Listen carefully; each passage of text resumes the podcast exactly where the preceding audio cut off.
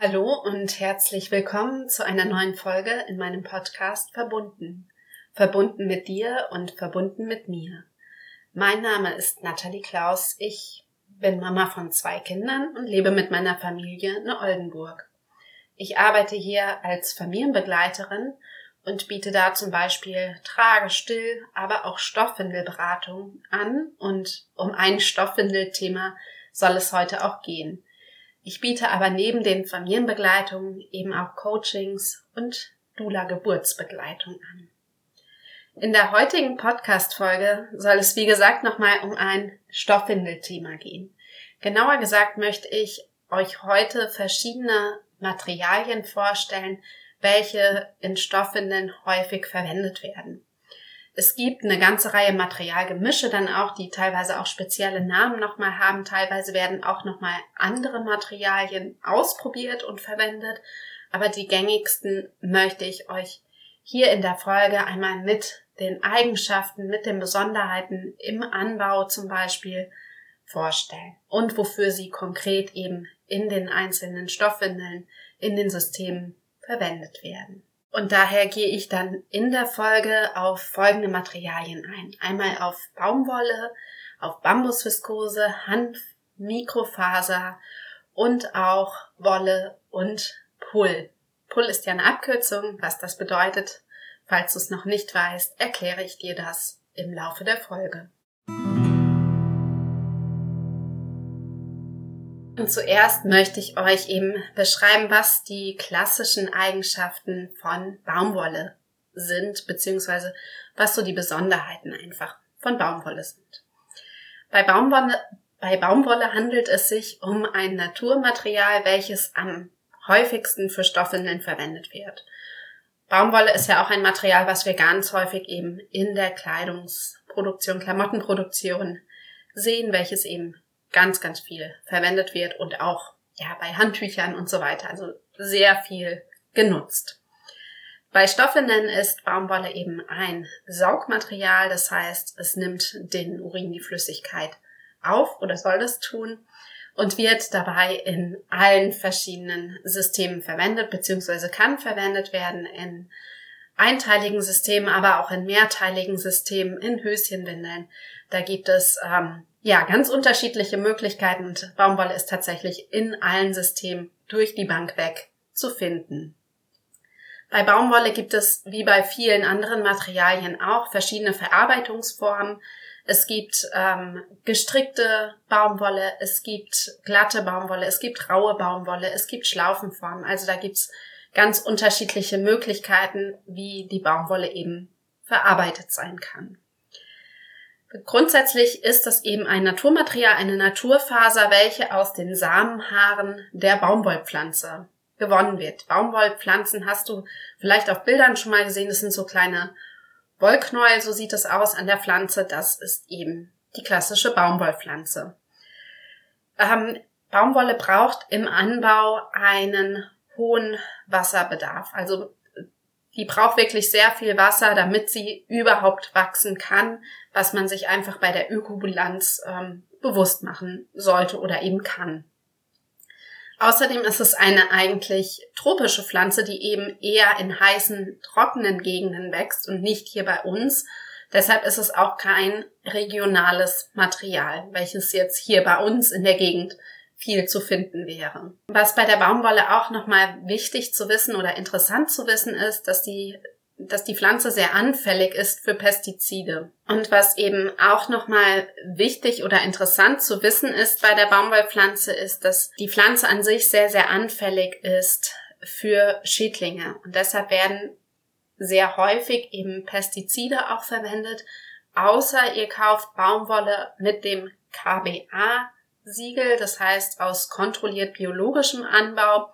Da dürfen keine Pestizide verwendet werden, aber sonst bei der herkömmlichen Baumwolle in Anführungszeichen, da werden eben in der Regel Pestizide auch genutzt, um die Resistenz der Pflanze zu steigern, damit sie eben nicht so anfällig ist. Als Material, gerade bei Stoffwindeln, wichtig zu wissen ist, dass ähm, Baumwolle sehr robust und sehr langlebig ist was natürlich dann auch praktisch ist, weil die sehr beansprucht werden, die Stoffwindeln, und entsprechend Baumwolle dann relativ lange auch hält und auch sehr robust ist, was das Waschen anbelangt. Also da könnt ihr wirklich auch heiß waschen, da könnt ihr das auskochen zwischendurch. Das ist überhaupt kein Problem, das macht Baumwolle eben alles mit. Von den Saugeigenschaften her ist Baumwolle ziemlich saugstark. Baumwolle ist auch schnell in dem Saugen und die Nässe, das heißt Urin wird auch gut aufgenommen, gut gespeichert. Deshalb ähm, eignet sich Baumwolle auch gut als oberste Schicht.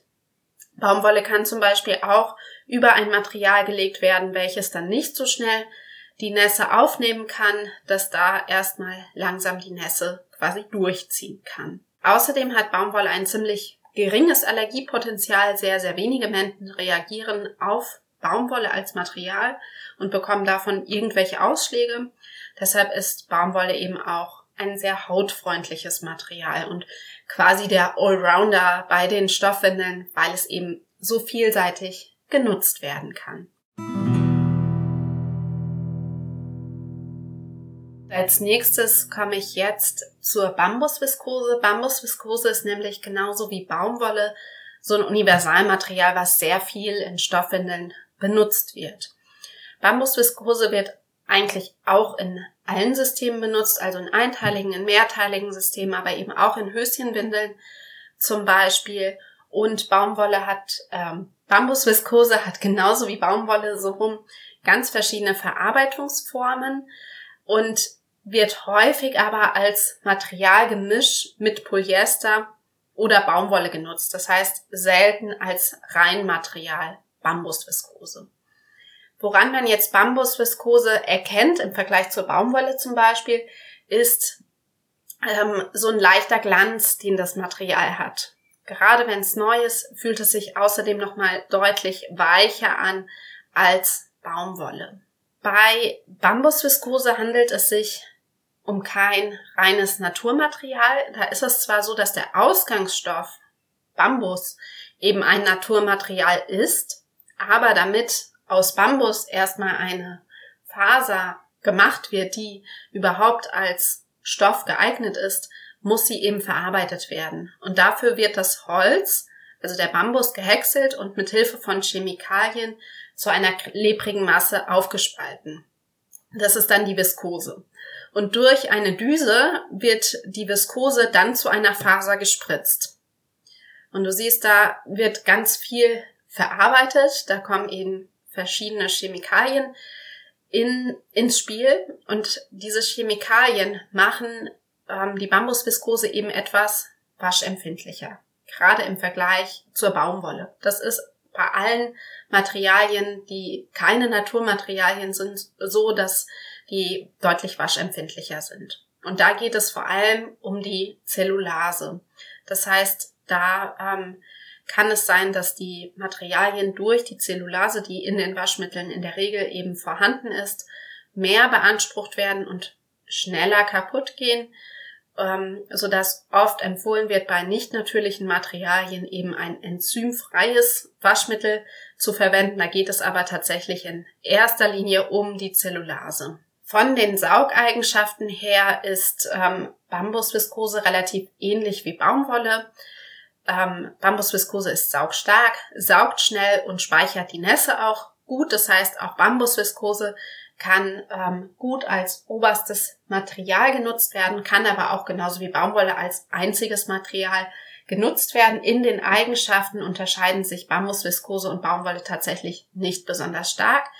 Wichtig ist in den Unterschieden eben nochmal zu wissen, dass Baumwolle ein Naturmaterial ist, welches viel Wasser verbraucht im Anbau und kein regionales Gewächs, kein regionales Material ist. Bambusviskose aber eben kein Naturmaterial ist und in der Regel eben auch nicht regional produziert wird. Als nächstes komme ich jetzt zum Hanf. Hanf ist ebenfalls ein Saugmaterial und ist besonders bei Nachtwindeln und bei Kindern, die sehr viel pinkeln, ziemlich beliebt, weil es einfach ganz viel Nässe aufnehmen kann, aber dazu komme ich gleich noch ein bisschen genauer. Hanf wird eben nicht mehr in allen Systemen verwendet, es ist aber ähm, eben beliebt bei Höschenwindeln oder bei Einlagen, was eben dann auch eben in der Nacht sehr häufig eingesetzt wird. Hanf kann genauso auch verschiedene Verarbeitungsformen haben. Es kann glatt sein oder auch aufgeraut. Und meistens taucht Hanf als Gemisch mit Baumwolle auf. Also selten tatsächlich als eigenständiges Material, nur als 100% Hanfeinlage zum Beispiel. Hanf ist äh, auch sehr langlebig und pflegeleicht, was natürlich das Waschen dann wieder sehr einfach macht. Hanf als Pflanze ist sehr schädlingsresistent, weshalb kaum Pestizide notwendig sind und es wird wenig Wasser im Anbau benötigt und deshalb ist die Ökobilanz bei Hanf eben sehr gut, was man eben dann zum Beispiel bei Baumwolle nicht so unbedingt sagen kann. Außerdem kann Hanf fast überall angebaut werden. Es handelt sich dabei um eine Bastfaser, von der aber nur die Stängel verwendet werden. Die Stängel werden dann gebrochen und gewalzt und dadurch lösen sich eben die Handfasern vom Rest der Pflanze. Und diesen Prozess nennt man Faseraufschluss. Vielleicht habt ihr davon schon mal gehört, vielleicht auch nicht. Ähm, genau, aber das ist so der Prozess, wie es zu der Handfaser überhaupt kommt. Wie gesagt, ist Hanf als Saugmaterial ziemlich unempfindlich, aber wenn kein Trockner genutzt wird, also wenn die Windeln oder Einlagen nur in Anführungszeichen gewaschen werden, ohne dass ein Trockner genutzt wird, wirken die nach einer Zeit oft steif. Gerade wenn der Hanfanteil eben sehr, sehr groß ist. Dann kann es sinnvoll sein, die Einlagen so ein bisschen hin und her zu reiben ähm, nach dem Waschen, damit es einfach wieder ein bisschen weicher wird oder zwischendurch eben doch mal einen Trockner zu nutzen. Als Material ist Hanf super saugstark und speichert auch unglaublich viel Nässe, weshalb es sich eben für viel Piesler und für die Nacht sehr, sehr gut anbietet. Aber Hanf saugt eben sehr langsam. Also es braucht einfach lange, bis Hanf die ähm, Nässe wirklich aufnehmen kann. Deshalb ist es sinnvoll, Hanf nicht als oberste Schicht zu benutzen, sondern da obendrauf wirklich etwas zu legen, was deutlich schneller saugen kann. Das kann zum Beispiel Baumwolle sein, das kann Bambusviskose sein, aber das kann auch Mikrofaser sein, wie du gleich eben noch sehen wirst. Und damit komme ich jetzt auch zum letzten saugenden Material, beziehungsweise zum letzten Material, welches eine saugende Funktion haben kann. Denn ähm, Mikrofaser, worüber ich jetzt spreche, kann sehr vielseitig sein. Meistens wird es aber tatsächlich als Saugmaterial benutzt. Und dabei kann es in verschiedenen Systemen genutzt werden. Es kann in iOS, also einteiligen Systemen genutzt werden. Beliebt ist aber ähm, Mikrofaser zum Beispiel auch in Pocketwindeln, also Taschenwindeln. Ähm, je nach Verarbeitungsform hat Mikrofaser entweder eine Nässe saugende Funktion, wo es eben typischerweise verwendet wird, kann aber auch als Nässe schützende oder Nässe durchlässige Funktion ähm, genutzt werden, je nachdem, wie Mikrofaser eben verarbeitet ist. Mikrofaser an sich ist eine Kunststofffaser, die aus Erdöl und Chemikalien hergestellt wird. Die Faser wird zu einem super feinen Garn versponnen und das Garn, welches, also das Mikrofasergarn, ist sogar feiner als Seide. Und ähm, es kann zum Beispiel als Schlingen oder Vlies verarbeitet wird. Und oft ist Mikrofaser tatsächlich auch unangenehm auf der Haut, weil ähm, Mikrofaser der Haut Feuchtigkeit entzieht. Wenn Mikrofaser als Vlies verarbeitet ist, dann hat ähm, Mikrofaser eine nässe schützende Funktion, ist dabei aber nicht vollständig wasserundurchlässig. Dafür ist es aber atmungsaktiver als Pull. Pull beschreibe ich dir auch im weiteren Verlauf der Folge noch ein bisschen genauer, ähm, wenn es dann um die Nässe schützenden Materialien geht. Insgesamt ist Mikrofaser ziemlich waschempfindlich, also es ist ja auch kein Naturmaterial und alle nicht natürlichen Materialien, zu denen ähm, Bambusviskose ja auch zählt, die sind ein bisschen waschempfindlicher. Seife muss bei Mikrofaser zum Beispiel gut ausgewaschen werden, weshalb da extra Spülen als Funktion bei der Waschmaschine sehr sinnvoll eben sein kann. Von den Saugeigenschaften her ist Mikrofaser sehr saugstark und auch sehr saugschnell. Allerdings wird Nässe nicht so gut gespeichert. Also wenn dein Baby zum Beispiel sich hinstellt und dann auf dem Popo plumpsen lässt und die ähm, Stoffwindel war gut gefüllt mit Urin, dann kann es eben sein, dass in dem Moment so ein ähm, bisschen Urin eben ausläuft und die Kleidung Nässe zieht. Das kann aber auch beim Tragen im Tuch oder in der Trage manchmal unpraktisch sein. Oberflächlich wirkt Mikrofaser übrigens meistens trocken und die Nässe wird gut weitergeleitet, weshalb man manchmal Mikrofaser eben empfiehlt, wenn Kinder einen wunden Po haben, wobei man da eben schauen muss, wo liegt die Ursache für den wunden Po. Ein wunder Po kann auch daher kommen, dass die Haut eben zu trocken gehalten wird. Aber es ist eine Möglichkeit, dann ähm, die Nässe vom Kind direkt wegzuleiten, dass sich das Kind quasi trocken in der Windel fühlt. Als nächstes beschreibe ich euch jetzt die Nässe schützenden ähm, Materialien und gehe jetzt eben auf Wolle und später auch Pull ein und fange hier mit der Wolle an. Wie gesagt, Wolle hat eine Nässe schützende Funktion und stellt ähm, die einzige Möglichkeit eines natürlichen Nässeschutzes dar, bezogen auf das Material. Wolle kann aber auch als Saugmaterial benutzt werden, wenn sie nicht gefettet ist. Meistens wird Wolle als Material als Überhose benutzt und da gibt es verschiedene Verarbeitungsformen. Wolle kann glatt gestrickt sein, fein oder grob oder sie kann auch gewalkt sein. Meistens wird sie als doppelgestrickte Variante benutzt. Ähm, Wolle muss eben gefettet werden, damit sie wirklich eine nässe schützende Funktion haben kann. Und das Fetten muss dann aber auch gar nicht jedes Mal erfolgen, wenn die Windel getragen wurde. Die Windel muss eben gefettet werden, wenn sie gewaschen wurde. Das ist klar, weil dann geht der Nässeschutz immer verloren. Aber sonst muss das eben etwa alle zwei Wochen gemacht werden. Oder auch manchmal alle drei Wochen. Das ist unterschiedlich, je nachdem, wie viel die Windel auch getragen wird. Wenn jetzt die Wollüberhose nachts getragen wird, ist das was anderes, als wenn tagsüber immer wieder auch die ähm, Wollüberhose genutzt wird.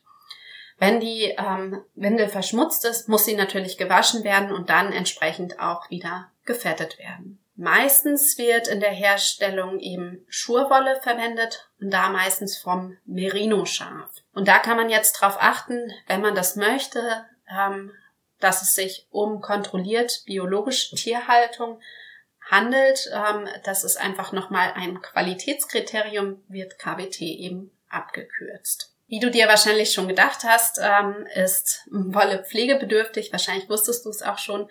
Da brauchst du eben ein spezielles Wollwaschmittel und ähm, die Wollwäsche darf auch nicht zu heiß sein. Manche Waschmaschinen haben ein spezielles Wollwaschprogramm, ein Handwaschprogramm. Du kannst eben Wollwäsche auch gut mit der Hand waschen. Kommt natürlich auch so ein bisschen auf die Verschmutzung drauf an und wie viel Wollwäsche du hast, wie viel Zeit du hast. Das sind so verschiedene Faktoren, die das beeinflussen. Wenn mit der Waschmaschine, dann auf jeden Fall im Wollwasch- oder Handwaschprogramm mit einem speziellen Wollwaschmittel. Und nach dem Waschen muss die Windel, wie gesagt, wieder gefettet werden, da beim Waschen eben der natürliche Lanolingehalt, also der natürliche Wollfettgehalt, verloren geht. Ähm, das richtige Wollfett, in Anführungszeichen, erkennst du an ähm, so einer goldgelben Farbe und ist ziemlich schmierig. Es gibt es manchmal auch ähm, so als weißliche Variante, das ist dann kein reines Wollfett. Wolle ist als Eigenschaft sehr ähm, oder hat als Eigenschaft dass sie sehr temperaturausgleichend ist. Also je nach Außentemperatur wärmt oder kühlt Wolle. Und das ist natürlich sehr angenehm, wenn ich im Sommer mir vorstelle, es ist mega heiß und ähm, ich habe jetzt ein Material, was mich aber eher kühlt, ist das sehr angenehm. Oder andersrum im Winter, wenn es kalt ist und mich die Wolle eher wärmt, ist das natürlich sehr angenehm. Wolle ist sehr atmungsaktiv und zu auch einem großen Teil selbstreinigend. Das heißt, auch wenn Wolle ähm, etwas klamm morgens ist, wenn sie nachts, nachts genutzt wird, weil Wolle kann auch einen gewissen Teil des Eigengewichts eben an Feuchtigkeit aufnehmen, bis zu 30 Prozent, dann ist sie morgens vielleicht klamm, aber dann hängt ihr sie auf, sie wird wieder trocken und dann kann sie trotzdem in der nächsten Nacht wieder genutzt werden, riecht dann auch nicht, ist nicht verunreinigt, sondern sie ist eben zu einem gewissen Teil selbstreinigend. Nach zwei bis drei Wochen sollte sie aber dann doch gewaschen werden und danach eben wieder gefettet werden.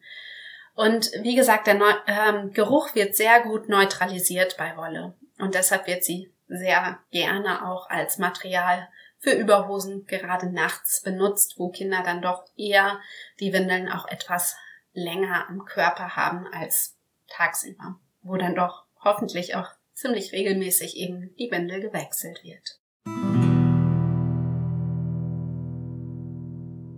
Das letzte Material, um das es heute geht, ist Pull. Pull ist die Abkürzung für Polyurethanlaminat. Klingt erstmal ziemlich kompliziert. Ähm, Pull wird als Nässeschutz in ganz verschiedenen Systemen verwendet. Also zum Beispiel in iOS, also in einteiligen Windeln, in Snap-in-One-Windeln, CIOs, in Pocket-Windeln, aber auch als Überhosen. Ähm, bei dem Material ist es so, dass Polyurethan, also PU, wird auf einen Stoff, und das ist meistens eben Polyester mit Kleber laminiert. Also da werden so Kleberpunkte drauf gemacht und ähm, diese Kleberpunkte kannst du tatsächlich auch sehen, je nachdem, was für eine Überhose beziehungsweise was für ein Außenmaterial du hast. Da gibt's nämlich ziemlich unterschiedliche Qualitäten. Bei manchen Überhosen ist es sehr deutlich sichtbar, weil vielleicht die Punkte etwas weiter auseinander sind und weil die vielleicht auch sehr dick sind aber ähm, bei manchen sieht man es auch kaum. Ähm, es gibt auch noch TPU im Übrigen, das ist ähm, thermoplastisches Polyurethan. Das sieht genauso aus wie Pull und hat auch die gleiche Funktion. Also es ist atmungsaktiv, aber gleichzeitig eben wasserundurchlässig, was ich ja brauche, wenn ich einen Nässeschutz bei Stoffwindeln haben möchte. Also in das ähm, Pool kommt immer dann auch eine saugende Schicht hinein, genauso wie bei der Wolle ja auch. Ich brauche bei Stoffwindeln immer einen saugenden Teil und einen nässeschützenden Teil. Und Pull ist eben dann der nässeschützende Teil. Beim Waschen ähm, von Pull ist es so, dass die Hersteller sehr unterschiedliche Empfehlungen haben. Das kann von 30 Grad, aber auch bis 60 Grad reichen. Ähm, und das ist eben für den Garantiefall wichtig. Wenn du jetzt sagst, du möchtest eine Windel bemängeln, dann funktioniert das nur, wenn du dich wirklich beim Waschen auch immer an die Waschempfehlung des Herstellers gehalten hast. Ansonsten ist eben eine Geldrückgabe da nicht möglich. Normalerweise sollte aber bei guter Qualität selbst die Wäsche bei 95 Grad kein Problem sein, solange es ausnahmsweise ist. Ich würde mich aber immer an die Empfehlung des Herstellers beim Waschen im halten. Das war's auch schon wieder mit der Podcast-Folge zum Thema Materialien in Stoffwindeln. Ich hoffe, ich konnte dir einen Überblick geben über die gängigen Materialien, die verwendet werden, von Baumwolle über Bambus, Viskose, Hand, Mikrofaser, Wolle und dann eben hin zu Pull. Und ähm, du weißt jetzt hoffentlich, was die Unterschiede in den Eigenschaften, in den Saugeigenschaften zum Beispiel sind, was aber vielleicht auch wichtig ist, zum Anbau zu wissen oder interessant zu wissen, wenn man da eine Entscheidung für oder gegen ein einzelnes Material treffen möchte. Wenn du mehr Informationen brauchst oder auch einen Überblick über verschiedene Systeme haben möchtest, dann lohnt es sich, eine Stoffwindelberaterin zu kontaktieren, damit ihr wirklich eine gute Lösung für euch als Familie findet, die wirklich zu euch und eurem Kind gut passt. Wenn ihr Fragen oder Wünsche für eine für ein Thema einer neuen Podcast-Folge habt, schreibt mir gerne eine Nachricht. Ich würde mich freuen, von dir zu hören. Bis dann, deine Nathalie.